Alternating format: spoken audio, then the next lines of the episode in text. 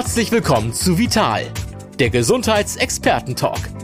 Der Talk mit Gesundheitsexperten aus allen Fachrichtungen über wichtige Basics zur Vorsorge, Heilmethoden, gesunde Ernährung, die richtige Dosis Bewegung und vieles mehr.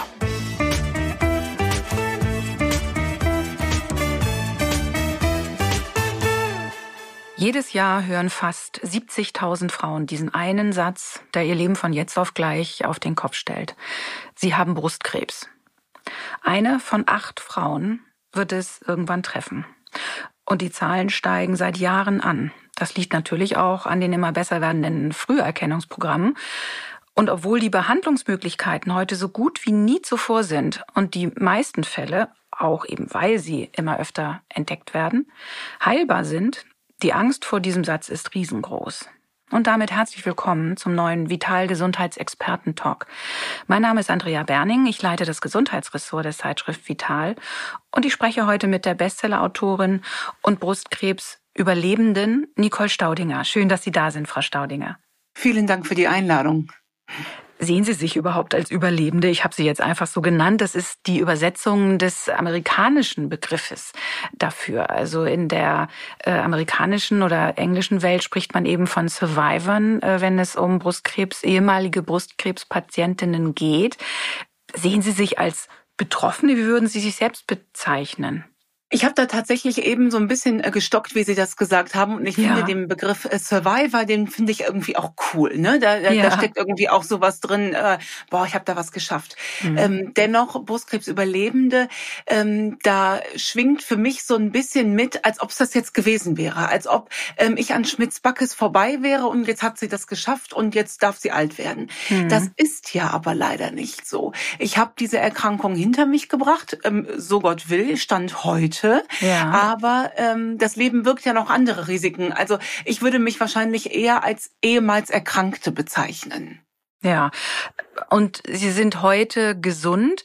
Ähm, Sie leben aber weiterhin mit der, mit der, mit dem Bewusstsein, das habe ich geschafft, aber ich weiß, solche Dinge können passieren. Das lese ich daraus. Stimmt das? Ähm, das stimmt und da tun wir uns vielleicht ja alle ganz gut dran, wenn mhm. man sich mhm. in Erinnerung ruft, dass das Leben ein, ähm, äh, eine Geschichte ist ohne Garantie. Ne? Also wir sind alle keine Toaster. Ähm, ja. Das ist alles nicht, äh, äh ich, ich kriege das gerade wieder im Freundes- und Bekanntenkreis mhm. mit, wo es wirklich im Moment wahnsinnig viel an Katastrophen hagelt und keiner von denen hatte das auf dem Schirm. Und ähm, ich habe heute noch für mich festgestellt, wir machen Folgendes, jeder Tag, an dem keiner gefallen ist, an dem sich keiner was gebrochen hat ähm, und an dem wir alle noch gesund sind, müssten wir eigentlich abends echt eine Party feiern. ja, also das zeigt aber auch, dass wir uns das nicht, äh, ja, dass uns das nicht den Tag verhagelt, dass wir nicht äh, mit lauter Angst durchs Leben gehen, sondern dass wir ja es schaffen können, was uns das Leben bereithält sozusagen.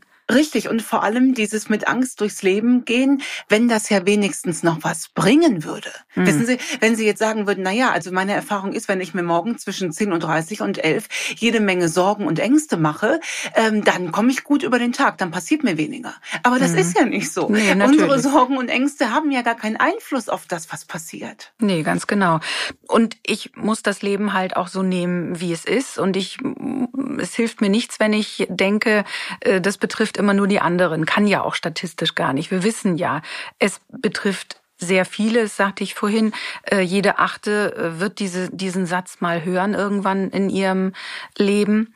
Und es gibt ja noch andere Krankheiten, die auch kein Vergnügen sind. Das ist auf jeden Fall so. Wenn Sie sich mal äh, zurückerinnern, wie war denn das damals, als die Diagnose kam? Sie waren ja noch sehr jung, Sie sind ja immer noch. Wie war das da? Wie, wie kam das in Ihr Leben? Das war scheiße. Also das muss ich jetzt leider ein anderes Wort auch als äh, mehrfache Bestsellerautorin fällt mir da leider auch immer noch nicht äh, mhm. zu ein. Das war auch keine schwierige Lebensphase. Das war richtig großer Bockmist. Mhm. Ähm, und äh, ich hatte das so damals. Ich hatte schon immer Angst vor Brustkrebs. Wissen ja. Sie das? Äh, ich habe komischerweise bei der Berichterstattung habe ich das Radio oder das Fernsehen eher lauter gedreht, obwohl es bei uns in der Familie bis dato überhaupt keine Rolle gespielt hat. Mhm. Ich bin also die erste Frau aus der Familie, die erkrankt. Äh, trotzdem nennen Sie es naja, entweder ist es die Geister, die ich rief, oder eine mhm. dunkle Vorahnung. Irgendwo dazwischen wird es sich bewegen. Mhm. Und ähm, ich habe den Knoten selbst ertastet auf meinem 32. Geburtstag und äh, einen Tag später kam auch schon die Diagnose. Und das war ähm, äh, die Kerbe im Holz. Das war ein Schlag mit dem Vorschlaghammer, vermute ich. Äh, da war dann, also ab diesem Moment gibt's einen davor und einen und danach. danach. Es ja. gibt ja auch schöne Kerben im Holz, ne? Wir äh, ja. Frauen, die die Mamas sind, wissen auch, ähm, ja. auch die Kinder sind eine, eine schöne Kerbe im Holz, ne? Man kann alles an, an an gewissen Dingen festmachen. Diese Überlegung, war das vor oder nach den Kindern? Das ist diese Kerbe im Holz und das war schon eine Tiefe ähm, und damals äh, waren auch, ich würde sagen, so die ersten drei, vier Tage ähm, ganz, ganz schlimm. Und ich würde Ihnen jetzt so gerne sagen, das, was mir damals passiert ist, würde mir auch heute nicht mehr passieren. Dieses ins tiefe Loch fallen und und mhm. und. Und leider. Können Sie nicht versprechen.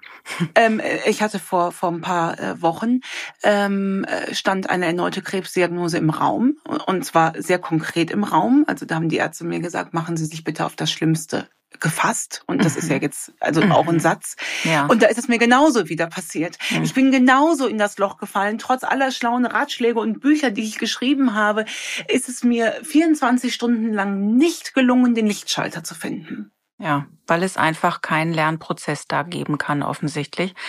Ähm, aber sie haben es 24 Stunden aushalten müssen. Danach fanden sie diesen Lichtschalter oder kam dann Weil Entwarnung kam. Entwarnung, ja. Richtig.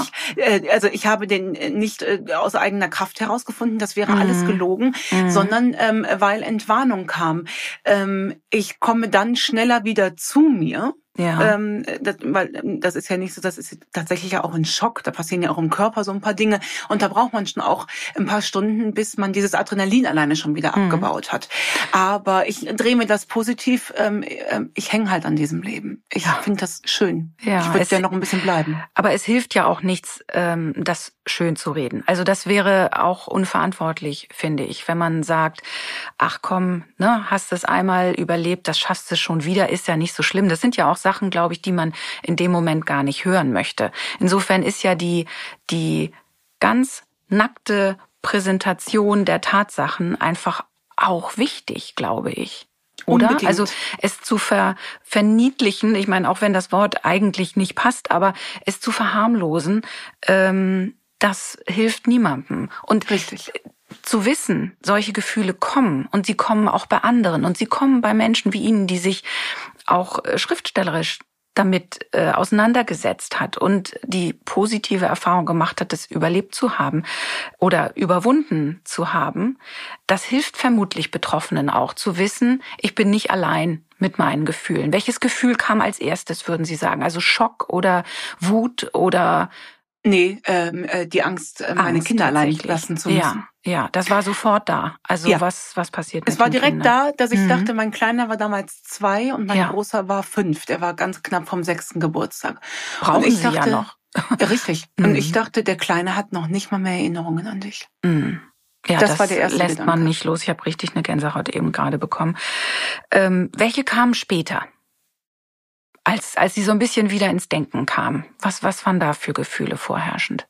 Oder änderte ähm, sich das gar nicht? Richtig, genau. Es war es war ein, ein, eine Berg- und Talfahrt. Mhm. Äh, ich bin dann ähm, dann wir sind ja in Deutschland Gott sei Dank so gut aufgestellt, dass ja dann sofort eine eine Mühle greift, eine ja. Mühle der Diagnostik. Ja, wir mhm. machen Staging-Untersuchungen, um zu gucken, ist es nur in der Brust oder ist er vielleicht schon sogar woanders. Und das ging bei mir bei 32 Jahre und einem drei Zentimeter großen triple-negativen Tumor geht das alles recht schnell. Ja. Und ähm, Gottlob gab es es gab diese eine schlechte Diagnose, aber dann kam kamen die guten Nachrichten. Ja, und nicht dann gestreut. kam auch direkt, mhm. genau, nicht ja. gestreut, neoadjuvante Chemotherapie. Das heißt, der ähm, Tumor blieb in der Brust und wurde mhm. mit äh, äh, Chemotherapie behandelt. Auch das ist was, da muss man sich erstmal gewöhnen als Nichtmedizinerin, mhm. dieser Instinkt zu sagen, Kinders, ihr könnt Raus die Brust damit. jetzt gerne weg, ähm, ja. nimmt die Arme mit, ist mir mhm. egal, Hauptsache mhm. ich darf leben. Dieses Verstehen, warum was gemacht wird, sich auch nicht mit einer äh, falschen Arroganz über einen Arztratschlag hinwegsetzen, was ich sehr häufig äh, mitbekomme bekomme, auch jetzt ja. in der Corona-Zeit, ja, mhm. wo man sagt, nee, das habe ich mir mal äh, schön rausnehmen lassen und mich gegen die äh, Empfehlungen gesetzt. Was ein Quatsch. Ich habe kein Medizin studiert. Ne? Mhm. Ich habe mir das erklären lassen, verstanden und äh, darf deswegen heute noch leben. Dann kam relativ schnell ein gewisser Kampfgeist, zu sagen, alles klar, ich habe hier einen Fahrplan, das Ganze wird ein Jahr lang dauern und dann ist die Mutti wieder an Bord. Mhm. Und dieser Kampfgeist hat ähm, äh, gerne auch mal 12, 24 Stunden angedauert und dann kam die nächste dunkle Wolke und ich denke, das kann doch jetzt nicht wahr sein. Ich habe das doch jetzt angenommen. Ich bin doch schon im Kampfmodus und es hat mich wieder runtergerissen. Das heißt, diese Erkenntnis, man verdaut das nicht einmal, man ist da eher ein bisschen wie so eine Kuh, die das immer und immer wieder zerkaut. Durchkaut. Und wenn ich mhm. ehrlich bin, zerkaue ich das streckenweise bis heute. Und ich merke einfach, dass die Nerven, die ich damals gelassen habe, das kommt dann heute zutage, wenn mir jemand sagt, gehen Sie bitte vom Schlimmsten aus. Dann merke ich, dass ich da noch wenig entgegenzusetzen habe. Vielleicht gibt es ganz viele Menschen, die da etwas gelassener reagiert haben. Ich habe da, äh, bin ich sehr, sehr dünnhäutig. Ähm, und ähm, ich weiß einfach, dass ich da auch sanft mit mir selbst ins Gericht gehe gehen muss. Aber ansonsten war es Angst, es war ganz viel Wut. Ich war richtig stinkesauer, dass mir so ein Bockmist passieren mhm. muss. Ich habe doch immer so gesund gelebt. Mhm. Ich fand auch alles ungerecht. Ich habe mir auch die Frage gestellt, warum ich? Ich hatte damals eine extrem schwierige, um nicht zu sagen nerventöte, wirklich blöde Nachbarin. Mhm. Da habe ich ich habe gedacht, warum, warum denn nicht die? die? Habe ich gedacht. Ich habe ja, die sogar gefragt. Die war so ja. blöd zu mir, dass ich gesagt mhm. habe, wissen Sie, ich frage mich, warum ich hier eigentlich erkranke. Ähm, und wenn man das zu Ende gekaut hat, diese Frage, warum ich, da gibt's eine Antwort drauf. Tatsächlich. Aber die ist sehr um, ja, natürlich. Und mhm. die ist äh, richtig doof. Diese mhm. Antwort heißt nämlich, warum denn nicht? Guck dich doch mal um. Wir haben auch Kinderonkologiestationen. Mhm. Bitte, was soll dich denn auszeichnen, dass du davon verschont bliebest? Für wie besonders hältst du dich denn? Aber das weil es auch kein, es ist weder eine Strafe noch eine Belohnung äh, wahrscheinlich an. Aber das glaubt man ja am Anfang. Ne? Ja, also ja. Ähm, äh, äh, jetzt kam bei mir ja auch noch die Diagnose BRCA-Mutation. Das mhm. heißt, auch wenn ich die erste Frau in der Familie bin, die erkrankt bin, ich habe diese genetische Disposition. Und auch das war immer eine Frage, wie ich den Scheinwerfer ausgeleuchtet habe. Mhm. An, dünn, an, an dünnhäutigen Tagen habe ich gedacht, siehste, das lässt sich jetzt nie mehr los. Du bist für immer die mit dem Gen. Und an guten Tagen habe ich gesagt, aber jetzt hast du ja wenigstens einen Schuldigen gefunden. Mhm. Du hättest ähm, sowieso keine Chance gehabt bei deiner genetischen Disposition. Es hätte dich irgendwann erwischt zu mhm. 89 Prozent. Ähm, und das schwankte immer so. Und äh, dann diese Feststellung, dass ich ja an dem Scheinwerfer sitze der das Ganze ausstrahlt. Mhm. Das gibt eine ganz große Form der Selbstwirksamkeit wieder zurück. Also wo Sie genau hinschauen wollen, welche Gedanken Sie dann sozusagen selbst hervorrufen? Ist es das, was Sie meinen, wenn Sie den Scheinwerfer auf etwas richten?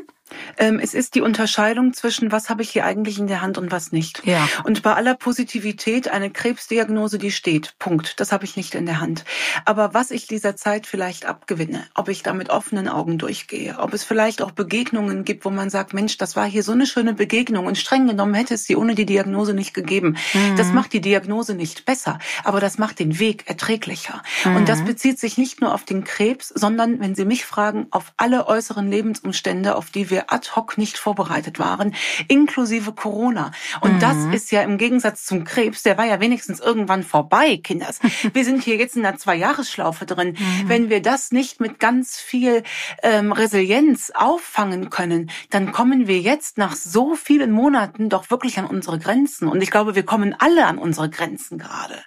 Und da gilt es quasi als Bewältigungsstrategie etwas zu finden, wie Sie sagten, den Scheinwerfer auf Dinge zu legen, die uns in dem Moment dann helfen, auch zu wissen, es gibt auch mal äh, vielleicht einen halben Tag, wo der Scheinwerfer nichts findet, was er ausleuchten kann. Genau.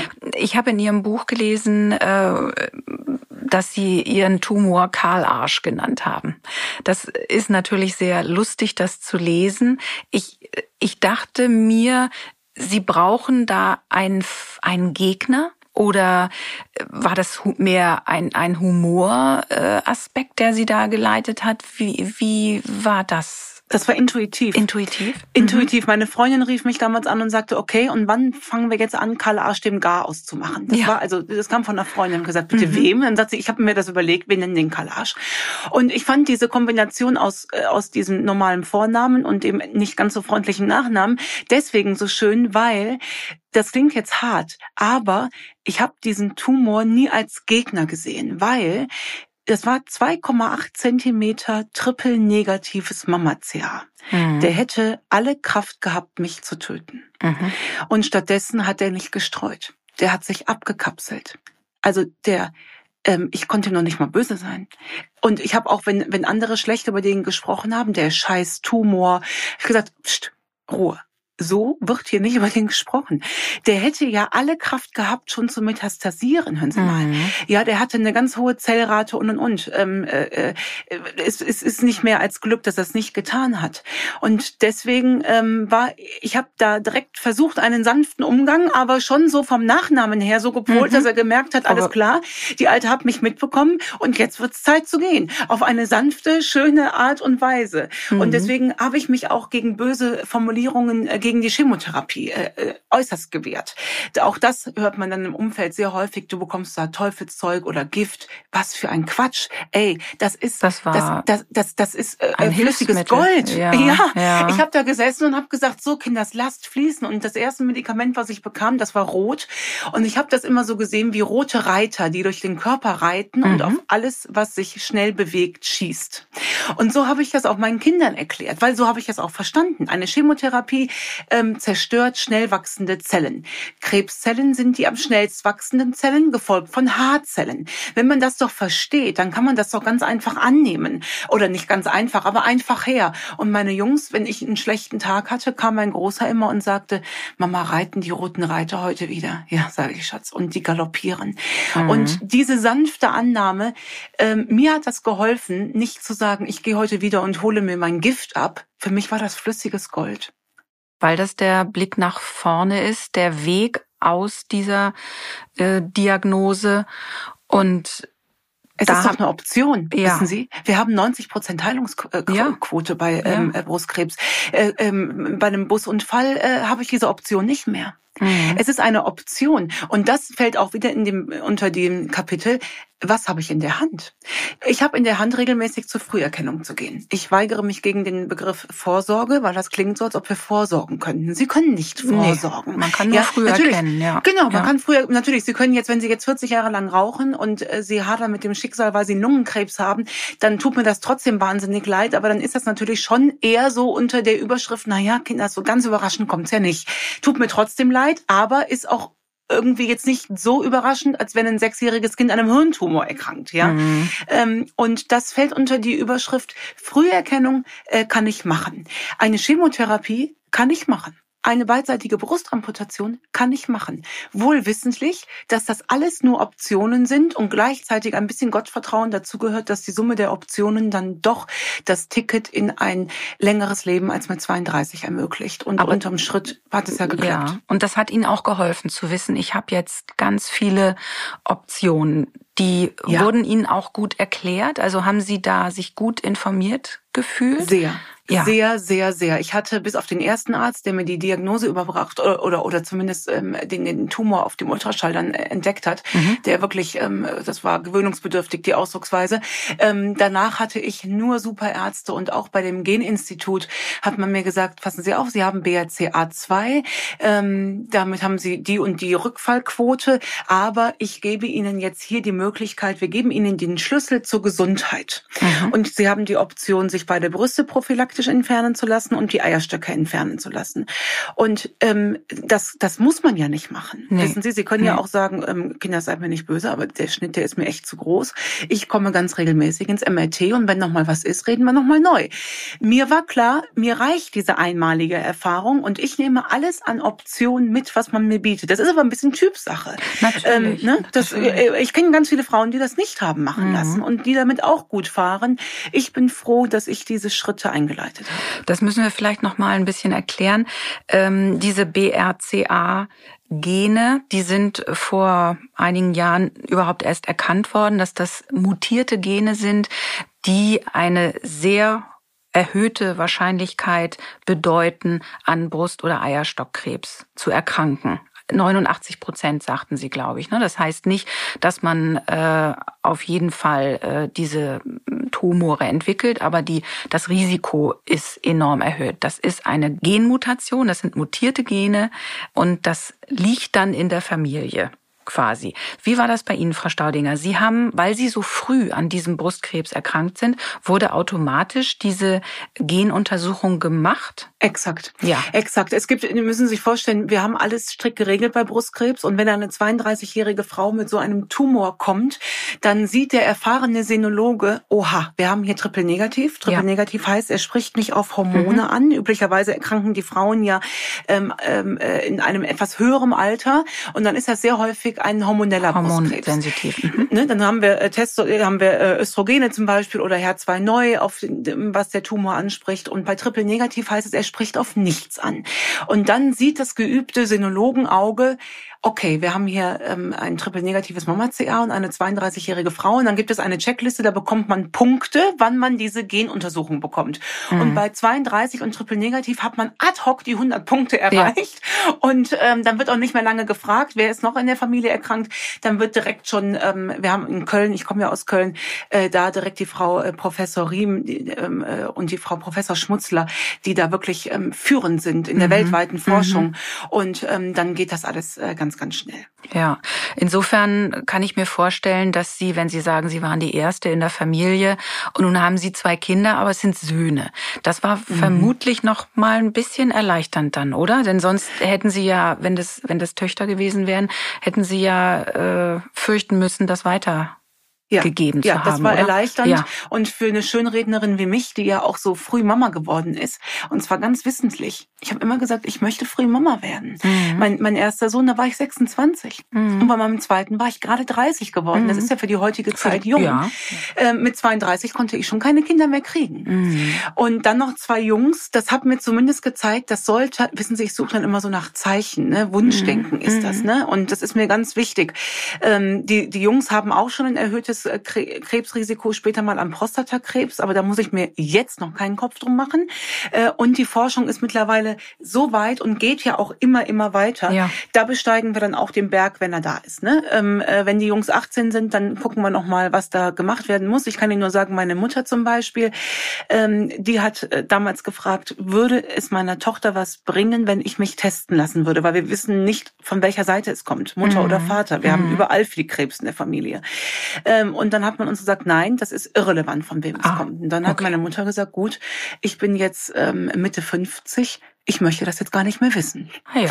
Und das ist doch auch, das ist doch auch mega, weil ganz ehrlich, das ist ja auch dieses, ähm, wenn die Frauen prophylaktisch überlegen, sich auf dieses Gen zu testen, bitte seid euch darüber im Klaren, ähm, dass, so eine, dass so ein Wissen auch belastend sein kann. Man bekommt ja eine Antwort nach diesem Test. Also Exakt. Also damit muss man äh, leben können, das stimmt. Richtig. Sie haben Und sich entschieden, dann ähm, die vorsorgliche äh, Entfernung quasi des gefährdeten Materials. Ich sage es jetzt mal ganz, ja, genau. äh, ganz nüchtern. Ähm, Sie wollten das Risiko nicht in sich tragen. Das ist ja, ja. auch eine Entscheidung, äh, die wirklich jede Frau ähm, einmal möchte ich mich überhaupt testen lassen oder äh, welchen Weg gehe ich dann jetzt? Ne? Das muss der Frau einfach ja überlassen genau. sein, weil man damit dann auch umgehen können muss. Sie sind damit dann sozusagen sofort in die Wechseljahre gekommen, oder? Wenn man die Eierstöcke ja. entfernt. Genau. Richtig. Aber mhm. das bin ich schon mit der Chemotherapie. Ne? Ja. Also die Chemotherapie ähm, äh, schubst einen in die Wechseljahre.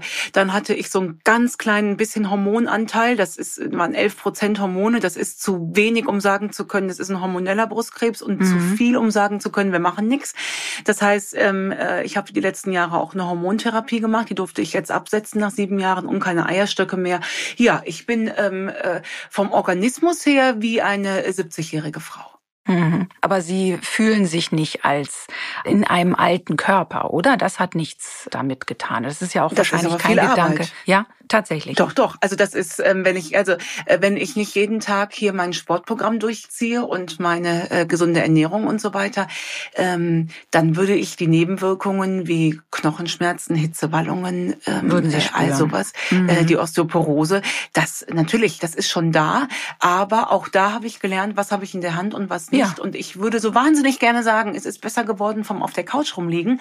Ist es aber nicht. Ähm, äh, es hat einen Grund, ähm, warum ich äh, jeden Tag meine anderthalb bis zwei Stunden Sport mache. Genau, und diesen Antrieb, den brauchen ja eigentlich viele, äh, oder diesen Anschubser, würde ich mal sagen. Ne? Auf dem Sofa liegen, das würden wir alle sehr gerne. Ähm, und sie wissen, dass es nichts bringt oder besser gesagt, dass äh, ihr Engagement für die Gesundheit, für den eigenen Körper und damit auch die Seelengesundheit, das das ist die Option, die sie haben und die zu ja. nutzen, das ist ein, ja eine Selbstwirksamkeit. Das Wort hatten Sie vorhin auch schon äh, verwendet. Nun beschäftigen Sie sich ja professionell mit dem Thema Kommunikation. Sie sind, ähm, Sie geben Seminare, äh, halten Vorträge, äh, schreiben Bücher. Sie hatten sich ja auch unmittelbar vor der Diagnose gerade erst selbstständig gemacht damit. Inwiefern brauchen denn Brustkrebspatientinnen eine ganze Menge dieser Schlagfertigkeit? Ich glaube, ähm, eher natürlich im Kontakt mit anderen, nicht, nicht mit sich selbst, würde ich mal denken. Ne? Aber bekommen Patientinnen, sind die plötzlich sprachlos, äh, dass sie, dass sie quasi lernen könnten, wie gehe ich auch sprachlich damit besser um? Ich ähm, glaube, dass Schlagfertigkeit keine Frage von Rhetorik, sondern eine ähm, Lebenseinstellung ist. Ah. Und wie Sie gerade schon richtig gesagt haben, ich hatte äh, wirklich vier Wochen vor der Diagnose ähm, eine Firma gegründet. Mhm. Ich wollte Schlagfertigkeitsseminare für Frauen geben und ich hatte das erste Seminar schon gegeben. Und damals hatte ich die Definition von Wikipedia übernommen. Und bei Wikipedia steht, es steht für das prompte Reagieren eines verbalen Angriffs und sie steht für Geistesgegenwart und Intelligenz. Mhm. Und ich, ähm, äh, voreingenommene Frau, habe da nicht einmal darüber nachgedacht, ob ich diese Definition überhaupt so unterschreiben würde, weil es sagt ja Wikipedia, also muss es so sein. Und dann habe ich das erste Seminar gehalten, das war auch schön und gut. Und dann bin ich krank geworden und äh, während der Chemotherapie ähm, war ich irgendwann mal auf einer, auf einer Party eingeladen in den ersten Wochen und ich hatte auch einen guten Tag und bin dann hin und stand da mit meinem Beanie. Ich hatte so dünne Baumwollmützchen immer an, keine Perücke. Und dann kommt eine weit entfernte Bekannte zu mir und sagt, ach, du hast Brustkrebs, nicht wahr? Mit 32? Na, das weiß man ja. Das ist ja ein unverarbeiteter Mutter-Tochter-Konflikt.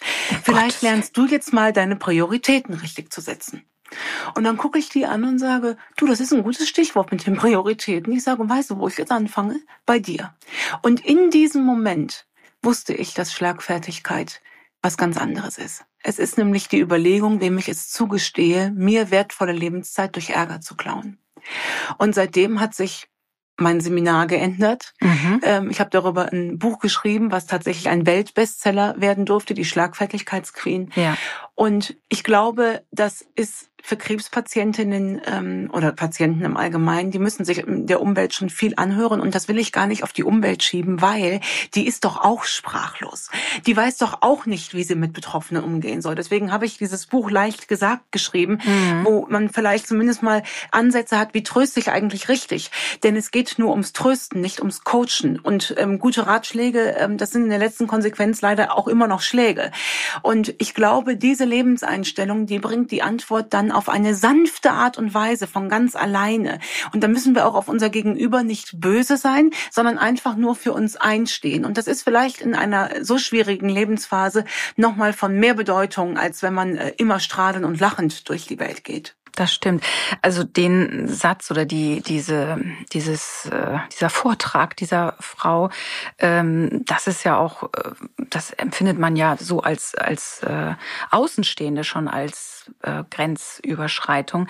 Was sind denn noch so ganz schlimme Sätze oder schlimme Fragen, die einem in dieser Situation begegnen können? Was was sollte man dann auch natürlich ja, also Ich würde das aus heutiger Sicht, ähm, diesen, diesen Satz, ich finde den auch nach wie vor unglücklich mit dem unverarbeiteten Mutter-Tochter-Konflikt, ja, aber heute, ne, äh, ich würde den heute anders einordnen. Ich würde das immer noch gleichermaßen antworten. Das, äh, mhm. äh, das ist leider, weil ich halt naturschlagfertig bin, äh, komme ich da auch aus meiner Haut nicht raus. Ich müsste mir also wirklich den Mund knebeln, damit ja. ich darauf nicht antworte. Aber heute sehe ich auch die andere Frau dahinter. Das muss trotzdem nicht meine beste Freundin sein. Aber weiß denn ich, ob die vielleicht eben noch einen Artikel aus traditionell chinesischer Medizin gelesen hat und sie wollte mir vielleicht damit einen Gefallen tun?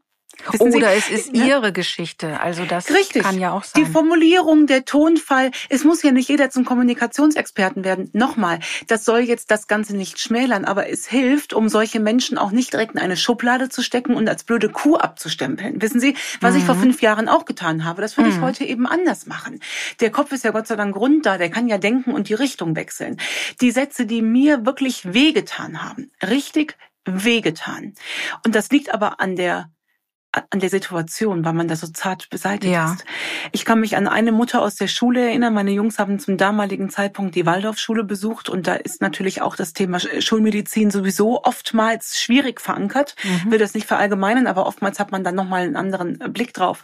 Und ich freue mich über alle alternativen Ansätze, aber erst nach der Chemotherapie. Wissen Sie, mhm. ähm, für mich ist die Schulmedizin immer noch die äh, Wahl Nummer ja, es eins. Gibt, gibt ergänzende Methoden, ne? Aber Ganz keine. genau. Mhm. Aber keine, keine Alternativen. Mhm. Und da kam eine Mutter und guckt mich so an und sagt, ähm, ach, du machst ja immer noch Chemotherapie. Sag mal, was tust du eigentlich dafür, um wieder gesund zu werden? Das hat mich so ins Mark getroffen. Das ist ja eine Schuldzuweisung schon. Ja, nicht? das habe ich zumindest so verstanden. Ich hatte aber mhm. gar keine Diskussion. Also das hat mir sehr wehgetan. Mir hat auch wehgetan, so jung, da bekommt man doch gar keinen Krebs. An schlechten Tagen hat mir auch wehgetan, die Glatze steht hier so gut. Und das oh, ist ja lieb gemeint. Das ist lieb gemeint, ja. Ja, ich will Ihnen nur sagen, als Betroffener kam das richtig, richtig ähm, äh, doof an. Oder aber auch, ich habe auch einmal den Satz gehört, 2,8 Zentimeter und keine Metastase. Hoffentlich haben die überhaupt richtig gesucht. Auch das war gut gemeint, aber es kommt bei mir, als ich will das gar nicht verallgemeinern. Es mag ganz viele Frauen geben, mhm. die sagen, da hätte ich gar kein Problem damit. Mir, bei mir kam das leider wirklich in den falschen Hals. Und nun gibt es ja tatsächlich äh, viele Menschen, die, die etwas sagen möchten, um äh, zu trösten oder um das Mitgefühl auszudrücken. Und vielleicht, was Sie ja eben auch sagten, in der Nachschau ähm, schafft man es auch dann zu denken, vielleicht wollten die mir wirklich was Gutes, aber es kam wirklich ganz, ganz ganz verkehrt an. Wie kann man denn besser seine Hilfe anbieten, weil ich glaube, es macht einen schon sprachlos, wenn man weiß, was, dass man ganz viel verkehrt machen kann, weil die Fall. eine Person ist Fall. in der Situation, man selbst in dem Moment nicht und kann es vielleicht nicht nachvollziehen. Man, man bemüht sich schon zu denken, na ja, ich möchte jetzt nicht sagen, nicht sagen, was ihr weh tut, aber schweigen möchte man auch nicht. Das ist auch eine schwierige Situation. Haben Sie da einen Rat oder einen Tipp? Ja. Wie, wie kann man das besser machen? Ich habe da tatsächlich ein ganzes Kapitel drüber geschrieben, weil ich das so wichtig erachte. Und auch da gilt jetzt nicht, das, was ich empfinde, ist für jede Frau äh, gültig. Aber die Erfahrung, die ich gemacht habe, ist ähm, dieses Trösten ist kein Coachen. Mhm. Ähm, erstmal nur annehmen, in den Arm nehmen und auch erstmal, das hat mir immer geholfen, mitweinen. Weil der Betroffene sitzt in einem Loch. Und ich als Freundin stehe streng genommen oben an diesem Loch und von da oben einen Keks runterwerfen und sagen, du musst nur positiv denken und dann wird alles wieder gut. Das hat mir nicht geholfen. Das heißt, mir hat geholfen, wenn eine Freundin in dieses Loch runterkam und mit mir geweint hat und gesagt hat, Nicole, was für eine große Scheiße. Ja. Das ist also wirklich ganz, ganz schlimm. Und dann gucken, was braucht derjenige. Das kann Reden sein, das kann Schweigen sein, das kann im Wechsel sein, das kann sich von Minute zu Minute ändern. Und wenn ich Hilfe anbiete. Sehr, sehr häufig fällt dieser Satz, meld dich, wenn was ist. Ja, was glauben Sie denn, wie oft ich mich bei jemandem gemeldet habe, der das gesagt hat? Nie. Gar nicht wahrscheinlich. Nie. Nee. Ähm, es ist dieser erste Instinkt, weil man will sich auch nicht aufdrängen. Genau. Logischerweise. Ne, man will das ja auch nicht. Aber mir hat schon gut getan, wenn einfach mal eine Freundin vor der Türe gestanden hat und gesagt hat, wenn ich ungelegen komme, gehe ich sofort wieder und ansonsten wäre ich dafür, wir zwei trinken eine Tasse Tee. Mhm. Und dann kann man da auch einfach blöd sitzen. Was auch immer geholfen hat, ähm, gerade im Familienkonstrukt als Mama, ich habe mich wahnsinnig, lachen Sie nicht, aber Essen machen hat wahnsinnig ja? geholfen. Wenn jemand mit einfach Essen was, kam. Ja, wenn einfach jemand mit mhm. Essen kam und gesagt hat, ich habe gedacht, ihr freut euch über einen leckeren Nudelauflauf. Ja. Das hat wahnsinnig geholfen. Aber, und jetzt kommt der, das große Aber, wenn ich Hilfe an, erstmal bin ich gar nicht gezwungen, Hilfe anzubieten, weil mhm. vielleicht meine eigenen Lebensumstände das gar nicht hergeben. Wenn ich Hilfe anbiete, dann bitte, bitte nur dann, und zwar ausschließlich nur dann, wenn es aus dem Grund ist, meinem, meiner Freundin zu helfen. Nicht aus dem Grund, um mich im Freundeskreis zu profilieren und zu sagen, ich habe ja hier auch so oft geholfen. Und das weiß jetzt jeder von sich und sagt, ja, nee, ja, um Gottes Willen. Und hört mal genau in euch rein, was der Grund zum Helfen ist. Das ist das Entscheidende. Helfe mhm. ich, um selbst ein guter Mensch zu sein? Oder helfe ich, weil ich einfach helfen will? Und wenn ich Hilfe anbiete, dann muss ich dafür auch gerade stehen und im Nachgang nicht sagen, das war mir eigentlich zu viel. Mhm. Dann äh, höre ich auch daraus, dass Sie das auch erlebt haben, dass da Hilfe kam, die praktisch fürs eigene gute Gewissen eher kam. Merken, merken Sie das in der Situation, dass das nicht Nein. ganz ernst gemeint ist oder ist das im, im Nachgang einfach so eine Enttäuschung? Ach, ich will das gar nicht, ähm, ich will gar nicht sagen, dass ich das so oft äh, gespürt habe, aber ähm, äh, ähm, was ich, was ich tatsächlich gespürt habe, ist dann oftmals ein Aufwiegen im Nachgang. Ah, mhm. ähm, weiß, das das tut weh. Ja. Ähm, äh, wenn man mir mal die Kinder mit nach Hause bringt, dann muss ich das nicht 30 Mal danach noch erwähnen. Dann, also wissen, mhm. entweder mache ich das aus Selbstverständlichkeit oder nicht. Und was natürlich ähm, wirklich, äh, was ich beobachtet habe, und auch das ist gar nicht böse gemeint, das ist einfach der Mensch, es macht sich halt auch gut im Freundeskreis, wenn man der Krebsfrau hilft machen wir uns nichts vor. Ne? Mhm. Das, ähm, äh, und das sind einfach, finde ich, falsche Beweggründe und ich will das auch gar nicht wegschieben. Ich habe dann eher in den Spiegel geguckt und geguckt, wann hast du eigentlich aus falschen Beweggründen geholfen? Ähm, äh, streng genommen müsste man jedes Ehrenamt dahingehend überprüfen und ich finde, da kommen wir mit mit mit Ehrlichkeit und selbst gegenüber äh, schon schon schon ein ganzes Stück weit weiter. Ich bekomme auch gern Applaus. Also das, das brauchen wir auch gar nicht äh, von der Hand zu äh, schieben. Und ich freue mich auch, wenn sich jemand über meine Hilfe freut. Aber in der letzten Konsequenz geht es hier jetzt gerade nicht um mich. Es geht ja um die Betroffene. Und das muss man einfach so ein bisschen ähm, äh, von sich schieben. Und ich glaube, wir kommen da ganz gut mit diesem Bibelspruch, ne? mit diesem, wie, wie du es wünschst, wie man zu dir ist, ne? Mhm. so sei auch zu dem anderen. Das mhm. ist, glaube ich, eine ganz gute äh, Richtlinie da in diesem Fall.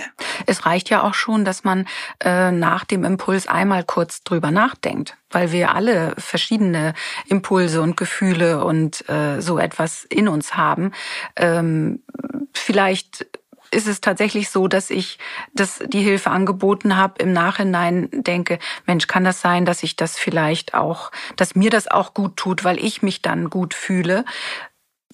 Das denk ist legitim, drüber, ne? Ist es legitim? Ja, ich denke drüber legitim. nach. Ja und bekomme und, und setze dann den Fokus aber auf meine Freundin, die gerade Hilfe braucht. Und Richtig. es ist die gleiche Aktion, aber mit einem anderen äh, Bewusstsein dann dahinter. Und das ist ja auch eine Möglichkeit, die wir selbst haben, um, um zu wachsen und, und äh, äh, ja, einfach sich selbst nochmal kurz zu hinterfragen. Das ist natürlich eine, eine gute, gute Hilfe. Auf jeden Fall. Ja, und es hat ja auch mit der Selbstwirksamkeit da wieder zu tun. Ja, mhm. wenn ich sehe, dass meine Hilfe jemand anderem hilft, dann ist das ein Ping-Pong-Effekt. Und äh, natürlich sind das Beweggründe und das sind auch richtige Beweggründe. Aber ich glaube, äh, Sie und Ihre Hörerin wissen, wie ich das meine. Ne? Es macht mhm. einen Unterschied, ob ich jemandem wirklich helfe, weil ich helfen will oder weil ich nachher einfach erzählen kann, ich habe da übrigens auch geholfen. Ne? Ja. Das, ähm, das ist einfach für die Betroffene ist das echt ein, ein, ein hartes Stück dann in dem Moment. Ja, das denke ich mir.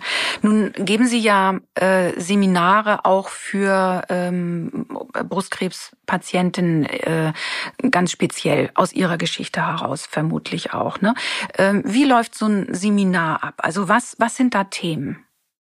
Das ist im Prinzip, ist das mein, ähm, ich gebe Schlagfertigkeitsseminare und da haben wir einfach nochmal den Themenschwerpunkt mehr darauf, wie ich vielleicht mit, mit schlauen oder nicht ganz so schlauen Ratschlägen in meiner Umgebung umgehen kann. Mhm. Wie ich ähm, mich verbal besser aufstelle, dass die Seele auch etwas mehr geschützt ist. Weil es ist die eine Sache, wie ich verbal ähm, dem Ganzen entgegne und was dann trotzdem nachher in der Seele hängen bleibt. Das heißt, mhm. in diesem speziellen Seminar, ich mache das nicht allzu oft, das mhm. Schlagfertigkeitsseminar mhm. für Krebspatienten, drehen wir nochmal die Extraschleife über die Resilienz. Ja. Also besser mit Anforderungen, die das Leben bereithält, äh, besser zurechtzukommen Das genau. ist, was Resilienz meint. Ne? Ein bisschen genau. eine kleine Teflonschicht äh, sich anzueignen. Ja. Und da, das ist äh, offensichtlich das, was einem die Kraft gibt, sich dem dann zu stellen. Verstehe ich das richtig?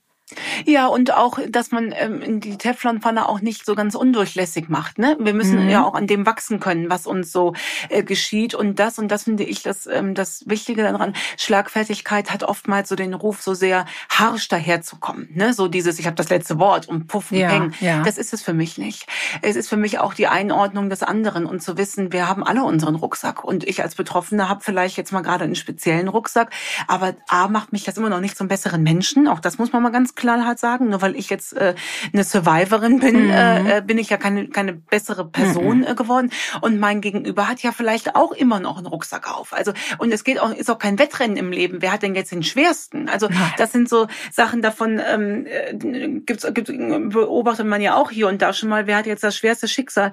Finde ich ganz schwierige ähm, äh, Machtkämpfe irgendwie an dieser Stelle. Mir geht's um ein sanftes Einordnen und auch nicht, dass wenn wir einmal einen blöden Kommentar gehört haben, dass wir den mitnehmen in das nächste Gespräch. Nach dem Motto, die hat ja gestern schon so blöd reagiert, dann bin ich mal gespannt, was da heute bei rumkommt. Ne? Ähm, dass wir da auch loslassen können und neu sortieren können. Ja. Das ist ja vielleicht auch ein ganz guter äh, Abschluss äh, des Ganzen, wenn Sie noch mal sagen, so die Hauptbotschaft, die Sie eigentlich äh, aus Ihren Erfahrungen, einmal der persönlichen Erfahrung äh, Brustkrebs erlebt äh, zu haben und ihrer beruflichen Arbeit mit Schlagfertigkeit äh, quasi das, das Resilienzmäntelchen äh, zu stärken. Was können Sie als Abschluss. Praktisch so als, als, ja, ja als Take-Home-Message sagt man immer so ja. auf, auf modern. Ja. Äh, aber was, was kann ich mitnehmen, äh, was mir im weiteren Weg äh, immer so ein bisschen im Hinterkopf bleiben darf? Dass an jedem Lebensweg Blumen wachsen. Oh, immer. Schön. Da steht manchmal auch ja. Unkraut und Disteln, ja. aber da stehen auch immer Blumen. Und manchmal muss man ein bisschen warten, bis das Gras, was höher gewachsen ist, bis die ersten Blümchen mitkommen. Und dann geht man nochmal gedanklich zurück und sammelt dann die Blumen ein. Und das ist das, was äh, wir tatsächlich wieder in der Hand haben. Ich kann zwischen den Gräsern äh, die schöne Blüte sehen. Ich muss auch mal lernen zu warten und auszuhalten, bis vielleicht die Blüte aufgeht. Da sind wir im Grunde an dem Punkt, ne?